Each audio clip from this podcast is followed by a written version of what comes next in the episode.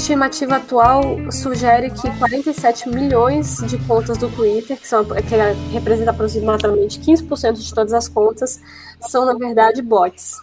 Boa parte desses bots são usados para espalhar desinformação política, especialmente durante as campanhas.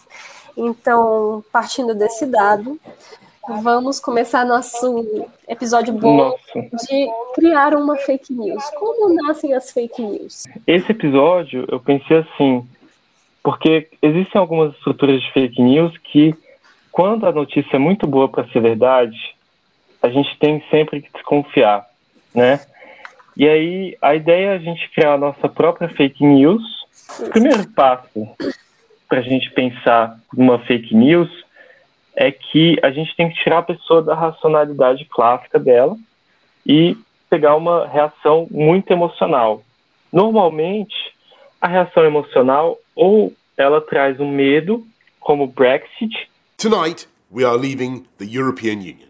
Que criou uma fake news de que existiria uma invasão de sírios na Inglaterra se eles não saíssem da União Europeia. But your campaign hasn't been Project Fair. It's been Project Hate. Ou das nossas paixões. Nosso objetivo com essa fake news, ela é fazer as pessoas não usarem mais croc. Ou então, as então pessoas a gente pararem tem... de normalizar uva passa no arroz. Essa eu acho uma, uma, uma... Essa eu acho melhor. Eu, essa eu acho essa, melhor. Essa, essa gera mais melhor. engajamento, hein? A primeira coisa que a gente tem que fazer é entender o público-alvo que a gente quer atingir sobre a nossa fake news. O nosso público-alvo ele tem valores, sentimentos, idade, figuras de autoridade. Então, eu acho, sinceramente, que são pessoas de 40 a 70 anos. O que, que a gente tem que fazer? A gente tem que convencer essa galera de que alguma coisa faz com que as uvas passas fiquem ruins. E normalmente a uva passa é uma coisa de Natal que é uma coisa muito família, essa coisa toda. Então, assim, é um, um, tempo muito a favor da gente criar uma fake news com paixões ou com medos. Ah, tô gostando. E aí, o que, que vocês acham da figura de autoridade ser uma questão de um ritual? A gente descobriu que a uva passa é um ritual maligno.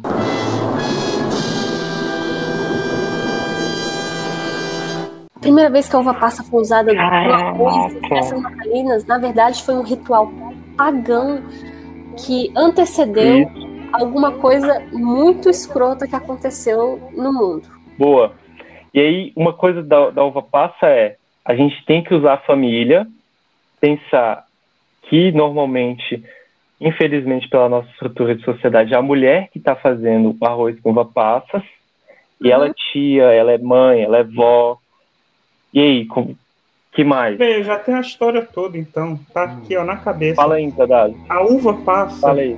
Ela, na realidade, ah. você não pode comer uva passa, porque o soldado que apunhalou Jesus na cruz, que foi quem finalmente matou o Cristo, ele tinha comido uhum. Uva passa antes. Então a uva passa carrega essa maldição que é alimento de quem matou o Cristo, irmão. E era o prato esposa, preferido dele, era o prato é preferido favorito, dele. mas a esposa do cara era cristã, apesar das adversidades.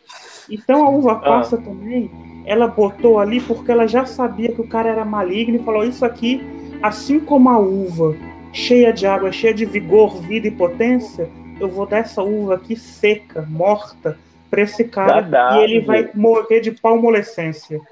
Jesus, Jesus, Jesus morreu como? Jesus morreu na cruz e a cruz faz o quê? A pessoa vai secando, velho. A pessoa vai secando.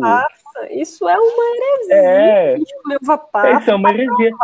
Então, botar arroz, a, a uva passa no arroz é rir de quem a gente está celebrando o nascimento. Hum. Não, é. Uma Caralho, inaceitável. Que coisa linda, que coisa linda, que coisa é linda. Só, só programar uns bots para reproduzir esse nosso discurso aí. Eu acho que, na real, a questão emocional tá completamente amparada por esse. Completamente. É, não, porque agora a parte prática. A gente cria umas contas no Twitter com os bots, que nem teve aí o caso do Daniel citado anteriormente. Só, só para lembrar, só para lembrar nossos ouvintes que no último é. episódio a gente comentou sobre a prisão do Daniel Silveira. Agora o Dada vai fazer a. No passado longuino, longuino esse passado. E naquele antigamente teve uma campanha no Twitter, hashtag Somos Todos Danel Silveira. Os bots erraram o nome do bot. Não, que então... bot? Ou foi um bot que errou, ou então 25 mil pessoas erraram a digitação. É. Eu, eu, então, eu só... tô pelo, pelos 25 mil pessoas. Só para fechar o texto, ó, a gente bota aqui uma figura de autoridade, a gente tem que botar algum pesquisador alemão, então a gente fala. Ah, claro. É. Pessoal, algum, algum, algum, historiador Klaus. alemão descobriu isso em escavações. Klaus von Schaffen. É, aí aqui, a mensagem de WhatsApp. Pessoal, vocês não vão acreditar. Klaus von Schaffen, historiador da Universidade de Munique, na Alemanha, estava lendo críticos. Não, você tem que e... botar de uma universidade. Você tem que ser mais genérico possível. Você fala Klaus von Schaffen, professor de uma universidade na Baviera que isso é, tá por Deixa um pouco mais amplo, né? Porque se alguém, ninguém vai conseguir ir atrás, né? Pesquisar é. exatamente o cara. É. Ele tá por lá. Tem que ser difícil de rastrear, né? Exato. É. E como nosso público-alvo, ele gosta muito da emojificação, a gente bota uns três emojis de raiva assim, ó. Uh, uh, uh. Você sabia que uva passas é rir de Jesus? Raiva, raiva, raiva. Aí vem o texto, né? De que a uva passa significa o corpo dele não ressuscitado, que era a forma dos romanos mostrarem que aquele corpo na cruz ele era tão humano quanto os outros e que botar o arroz na uva passas no Natal é uma grande forma de rir da cara do nascimento do, do homem. Pô, tá perfeito. Eu acho, eu acho que tá perfeito. perfeito por mais que seja uma mentira, a, a, primeira emoção é muito difícil de ser apagada. Por mais que venha é. depois, a galera fala, não, gente, isso aí é mentira, tá na cara que isso aí é mentira, invenção. É.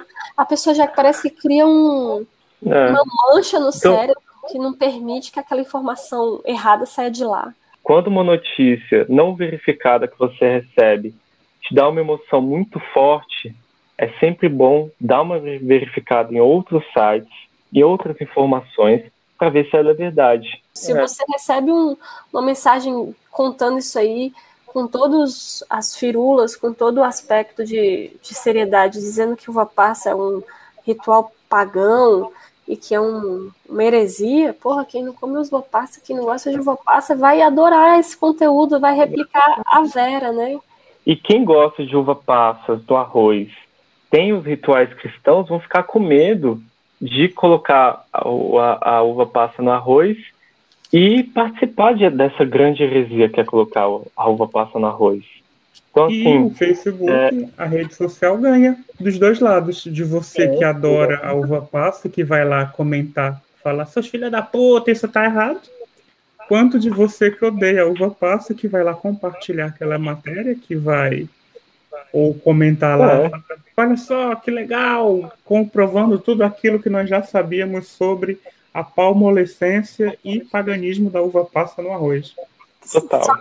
Quem, quem é. nunca sai ganhando é democracia, espírito republicano, né? É. é. Porque o, o, é o seguinte, tem no site do TRE aonde que a pessoa foi mais votada. Vamos dizer que você quer de, derrubar um deputado é, e queimar a informação dele, que é o que a, a, queima de reputações é algo muito recorrente. Hum. Você pega onde ele foi votado, você vê o perfil de, que, de quem votou nele e você cria a partir desse público-alvo que você fez, você cria uma história extremamente emocionante envolvendo ele. Então você fala que se o público-alvo dele foi mães, uma grande quantidade de mulheres votou nele, você fala algo, algo que seja negativo sobre maternidade e ele vai perder voto. E, e, e a perda, por mais que haja uma reparação depois, a, a perda, o dano já está feito, né? O, o dano já está feito, o dano de reputação já está feito. E sempre uma fake news, ela, as fake news, elas tem um grande poder de impacto. Quando uma notícia te dá um grande sentimento mais do que normal, é sempre bom rever essa notícia em outros ambientes, né? Só para concluir assim essa nossa conversa sobre como nasce a fake news, quais seriam as soluções, né? Uma das soluções é essa coisa de você ser, você aprender a lidar com as informações que você recebe nas redes, ou então regular, regular as mídias sociais, né? O que eu vou falar aqui, já comentando nessa questão de que já, já é o gatilho para o nosso quadro que não é fake, é bofeira, mas é verdade. O nosso. Ah. Palavras que não são minhas, mas eu gostaria que fosse. Vamos então no nosso assunto fake news. Vamos entrar numa discussão aí de dois compadres em Atenas, no século V a.C. E vamos pelo lado do Gorgias. O Gorgias, na realidade, o texto é do Gorgias, citado pelo sexto empírico, né? Então ninguém sabe se o Gorgias falou realmente isso, mas é dito que a teoria do Gorgias se baseava, a filosofia do Gorgias, sofista, se baseava em três princípios. Primeiro, primeiro princípio é que nada é. Segundo princípio é que se o ser, se algo é, é incompreensível ao homem. E o terceiro princípio é que se o ser é e o ser é compreensível ao homem, ele é indivulgável e inexplicável ao próximo. Então, nada existe. Se existe, eu não consigo conhecer. E se eu consigo a coisa existe e eu consigo conhecê-la, eu não consigo comunicá-la. Esse é o ponto do Gorgias aí no, num diálogo com o Platão em relação e eles estavam falando da verdade e que entra a fake news entra a partir dessa perspectiva no sentido de que se nada existe, tudo é relativo, tudo depende do meu ponto de vista pessoal. E se eu acredito que realmente, do meu ponto de vista pessoal, a, a uva passas é responsável pela morte do Cristo e ela tem que ser abolida, então não existe um parâmetro, não existe um guia, não existe uma verdade. Então, se eu tiver os meios para que esse meu discurso prevaleça aos demais, que no caso é ter 25 mil bots, uma conta no Twitter e um site falso que emite um jornal onde vai ter uma matéria falando que a uva passa é uma merda, aquela minha verdade vai prevalecer. Aí vem o nosso coleguinha Platão, que é alternativa a esse, essa inexistência da verdade, esse relativismo supremo, que a resposta que o Platão dá é a construção de uma república, uma república guiada pelo rei filósofo, um cara que estaria o filósofo que tem em contato com a verdade. O problema é que é um regime autoritário pra caralho. Então, a gente não pode nem entrar numa questão de que ah, tudo é relativo, não existe nada, nem num autoritarismo extremo em que, ah, não, existe alguma coisa, no relativo porra nenhuma, e só, é, eu só aceito aquilo, só existe aquilo que eu aceito. Tem que ter uma regulação, tem que ter um meio termo, e esse meio termo, essa regulação, ele é socialmente construído. Isso tem muito a ver, então, assim, hoje em dia a gente fala muito de pós-verdade, que a gente vive uma sociedade de pós-verdade. E talvez a república da pós-verdade, que parafraseando, parafraseando aí tudo que você disse, seja a tal da regulação da mídia. A verdade é socialmente construída, essa é a realidade. O Heráclito também tem um fragmento muito bom em que ele fala que o sol é do tamanho de um pé. Então é um maluco deitado na campina que levanta o pé e tampa o sol com o pé. Então o sol é do tamanho de um pé. Então tudo depende do ponto de vista. Então é, a Terra plana é bom que a gente vê como essa construção, essa questão da construção social do discurso vai sendo o que era verdade deixa de ser porque tem um bando de maluco falando que a porra da Terra é plana.